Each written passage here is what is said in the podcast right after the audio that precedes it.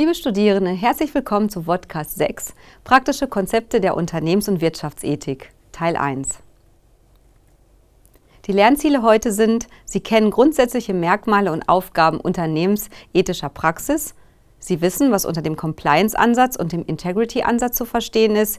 Sie kennen die organisatorisch-strukturellen Maßnahmen unternehmerischer Praxis und Sie wissen, welche Wechselwirkungen zwischen Unternehmensethik und Unter Unternehmenskultur bestehen. Hier haben wir auch schon die Problemfelder der Ethik in der Praxis. Wir sind jetzt in der Praxis angekommen, wohingegen dessen unsere bisherigen Überlegungen philosophischer und theoretischer Natur waren. Also jetzt zeigt es sich, wie weit oder wie tragfähig die theoretischen Modelle in der Praxis sind, wie die sie sich in der Praxis bewähren können. Also quasi für die Theorie ist jetzt die Stunde der Wahrheit gekommen, die Stunde der Praxis. Wie kriegt man denn nun den Brückenschlag zwischen Theorie und Praxis? Das findet Ausdruck in vielen unternehmerischen Aktivitäten, unter anderem auch durch die dreistufige Logik bei der Implementierung ethischer Handlungsmaßstäbe in Unternehmen. Da sind zum Beispiel folgende Manöver zu nennen. Sensibilisierung, Konkretisierung und Festigen oder Festigung. So, kommen wir zum ersten Punkt, die Sensibilisierung ethischer Konfliktsituationen nach Noll. Natürlich, um sensibilisieren zu können, muss man ja erstmal wahrnehmen können, muss man auch erstmal achtsam sein auf ethische Phänomene. Und diese ethischen Konfliktsituationen, die können hier identifiziert werden. Das kann einmal intrapersonell sein, also die Auseinandersetzung des Individuums mit sich selbst. Zum Beispiel bei einer Spendenaffäre oder Spesenaffäre. Ein Individuum, ein Akteur beobachtet, wie ein Kollege Spesen falsch abrechnet zum Beispiel. Das könnte sich zum Beispiel in Whistleblowing ausdrücken. Dann als zweiten Punkt an inner, innerorganisatorisch. Also wir arbeiten zusammen mit internen Stakeholdergruppen, internen Anteilseignern. Da können natürlich Lügen auftreten, Diskriminierung und andere korrupte Fälle. Interfirm, die Interaktion des Unternehmens jetzt mit externen Stakeholdergruppen, auch Korruption oder Umgang mit Verbraucherorganisationsvorschriften, wie die dann im jeweiligen Fall gehandhabt werden. Und als letzten Punkt Extrafirmen, das heißt die Einbettung des Unternehmens in spezifisches gesellschaftliches Umfeld. Und das wird ausgedrückt oder hergestellt durch moralisch sensible Produkte, moralische Produktionsverfahren, moralische Transaktionen und moralische Standortentscheidungen.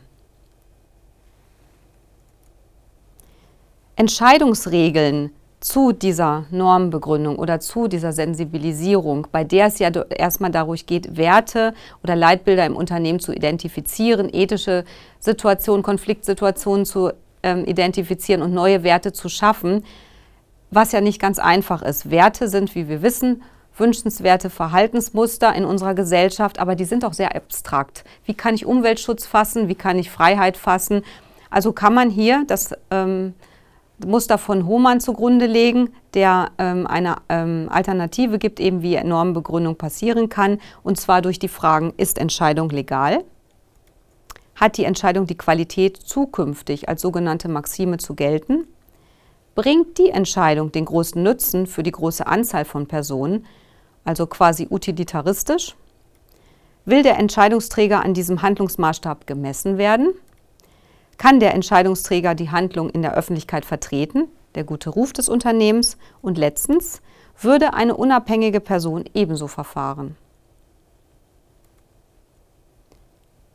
Die Konkretisierung ethischer relevanter Inhalte dann heißt es ja dann, die Werte in auch den Außenbereich des Unternehmens zu schaffen und auch die Mitarbeiter ähm, dazu zu sensibilisieren eben und jetzt zu verankern, eben diese Werte mitzutragen, also aufgrund dieser neuen Unternehmensleitbilder auch im Unternehmen zu agieren.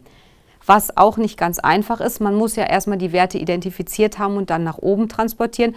Und das ist zum Beispiel ein Modell von Edgar Schein, das Drei-Ebene-Modell, dass man erstmal sich bewusst wird, was sind die Werte in unserem Unternehmen und hiermit könnte man sie zum Beispiel plakativ aufzeigen. Wir haben in diesem Drei-Ebenen-Modell eine bewusste Ebene, eine mittlere Ebene und eine unbewusste Ebene. Man könnte es mit einem Eisberg vergleichen. Sie kennen alle Eisberge im Polarmeer. Zwei Drittel schwimmen unter der Wasseroberfläche, ein Drittel ist oben zu sehen. Das ist, wäre der bewusste Teil. Oben sehen wir von Unternehmen das Firmengebäude, die Firmenwagen, die Verträge, die Produkte, die Kleidung der Mitarbeiter, die Visitenkarten und so weiter. Aber die Werte, die sehen wir nicht. Ist das, Umwelt, ist das Unternehmen umweltbewusst? Wie wird mit den Mitarbeitern umgegangen? Was ist mit Gleichberechtigung, Diversity? Das können wir nicht unbedingt sehen. Das liegt alles unter der Wasseroberfläche verborgen. Das muss jetzt im dialogischen Verfahren, in diskursiven Verfahren nach oben gebracht werden und dann sichtbar auch für alle kommuniziert werden. Bleiben wir noch ein bisschen bei Unternehmenskulturen. Auch Kulturen sind schwer zu fassen. Kulturen könnte man kurz definieren als Set von Verhaltenserwartungen oder Verhaltensweisen von seinen Bewohnern oder eben hier Mitarbeitern und Führungskräften. Aber wie ist die instrumentelle Beherrschung einer Unternehmenskultur? Und da gibt es zwei verschiedene Ansätze.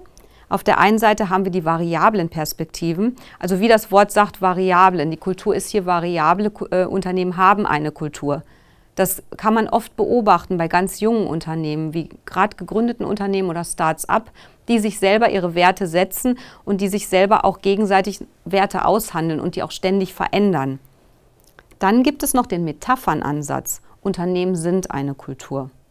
Das ist auch zu beobachten, vor allen Dingen bei traditionellen Familienunternehmen, die meist um die Person des Gründers mit seinen Ideen, Wünschen, Werten und Visionen herumgruppiert sind. Diese Kulturen sind unterschiedlich wandelbar. Also wenn wir jetzt ein Change Management in einem Unternehmen haben, kann man nicht mit dem gleichen Programm beide Kulturen gleich schnell verändern. Bei der variablen Perspektive geht das relativ schnell, da die Kultur sehr dynamisch, sehr flexibel ist. Bei Metaphernansatz ist die Kultur sehr starr, sehr schwer veränderbar. Dazu gibt es eben die dritte Perspektive, die integrative Perspektive, wo das verbunden wird dialogisch. Unternehmen haben und sind eine Kultur. So, die Festigung jetzt dieser neuen Leitbilder oder ethischen Grundsätzen im Unternehmen, die organisatorisch-strukturellen Maßnahmen gehen einmal durch die Dezentralisierung von Entscheidungsprozessen, organisationsstrukturelle Entsprechung der Selbststeuerungs- ähm, durch zum Beispiel Integrity. Das heißt, die Mitarbeiter in einem Unternehmen entscheiden wieder selber. Also Ethik wird beim Mitarbeiter implementiert und nicht mehr nur zentral durch ein Führungsmanagement geleistet. Das heißt eben eine Erneuerung durch neue ethikspezifische freundliche Elemente. Das kann sein durch Ethikdirektoren, Ethikbeauftragte, eine Ethik-Hotline, bei der jeder anrufen darf, oder externe Hilfe, externe Ethikkommissionen, die dann eben objektiv Stakeholder-Konflikte lösen. Der, ein Überblick oder die Struktur von Ethikmanagementprogrammen sieht folgendermaßen aus. Wir haben oben ein Ethikkodex-Leitbild, das jetzt erstmal in der Theorie ähm, geplant worden ist, das nun in das Unternehmen implementiert werden soll. Wir haben hier Unternehmens, einmal unternehmensinterne Handlungspostulate und einmal unternehmensexterne Handlungs, Handlungspostulate. Hier wäre die strategische Entscheidung, durch welchen Ansatz implementiere ich hier oder steuere ich hier. Einmal gibt es den Compliance-Ansatz und den Integrity-Ansatz. Was so die Unterschiede beider Ansätze sind, kommt gleich auf der nächsten Folie. Dann die organisatorischen Maßnahmen, einmal der strukturellen Elemente, der Struktur, der Gesetze, der Vorgaben, der Rahmen des Unternehmens und der kulturellen, der weichen Elemente im Unternehmen. Bei den unternehmensexternen Handlungspostulaten ist es, wie der Name sagt, eine Herauslösung eben aus dem Unternehmen in, die, in den Markt und die Umwelt. Das betrifft die Wettbewerbsstrategie ordnungspolitische Strategie und natürlich auch bei unethischen Entscheidungen die Marktaustrittsstrategie. Das Ganze führt hin zu Ethik-Audits, die auch im Unternehmen sein können, aber auch eben extern sein können, die dafür sorgen, dass dann wieder das Unternehmensleitbild oder der Kodex implementiert wird, gesteuert wird, überwacht und eben einbehalten wird. So, da haben wir ihn das Ganze, was hat denn jetzt so ein Ethikkodex überhaupt für eine Funktion? Das Ganze hat einmal eine Orientierungsfunktion, Ziele im Sinne von Sollvorgaben zu geben und dann eben die Differenz vom Ist zum Soll zu lösen. Die Motivationsfunktion für die Mitarbeiter, sich einzubringen, sich einzubinden in das Gesamtgefüge des Unternehmens. und die Legitimationsfunktion, also eine positive erzeugte Rechtfertigung von Produkten, von Normen, von der Gesamtheit des Unternehmens. So, komme ich nun zu den beiden Ihnen versprochenen Ansätzen, Best of Both Worlds, Compliance-Ansatz und Integrity-Ansatz. Die zeichnen sich aus durch verschiedene Zielsetzungen, verschiedene Steuerungsphilosophien und verschiedene Menschenbilder und natürlich auch dann die Maßnahmen.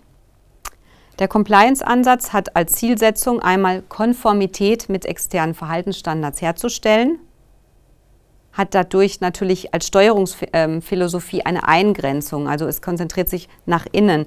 Die diskretionären Handlungsspielräume werden begrenzt. Das liegt eben an dem Menschenbild. Dem Mitarbeiter oder dem, der Führungskraft wird ein opportunistisches Verhalten unterstellt, das dem Menschen generell ein vom materiellen Eigeninteresse geprägtes Wesen hat man es natürlich hier, das ist natürlich jetzt etwas extrem zusammengefasst, mit einer Misstrauenskultur zu tun, Überwachung, Fremdkontrolle und bei unethischem Verhalten mit Sanktionsmaßnahmen. Etwas freundlicher, da gucke ich jetzt auch mal freundlicher, sieht es beim Integrity-Ansatz aus. Hier geht es um die Selbststeuerung des Mitarbeiters, also dezentrale Entscheidungsprozesse. Hier geht es nach außen hin um eine Ermöglichung, eine Erweiterung des moralischen Verhaltens vom Mitarbeiter aus. Er wird jetzt nicht mehr von oben gesteuert, er steuert sich selber jetzt quasi aus sich selbst von unten, emergiert aus sich selber. Das Menschenbild ist ein verantwortungsbewusstes und lernfähiges Verhalten, vorausgesetzt beim Mitarbeiter. Hier haben wir es im Menschenbild vom eigenen und sozialen Interessen geprägten Wesen zu tun.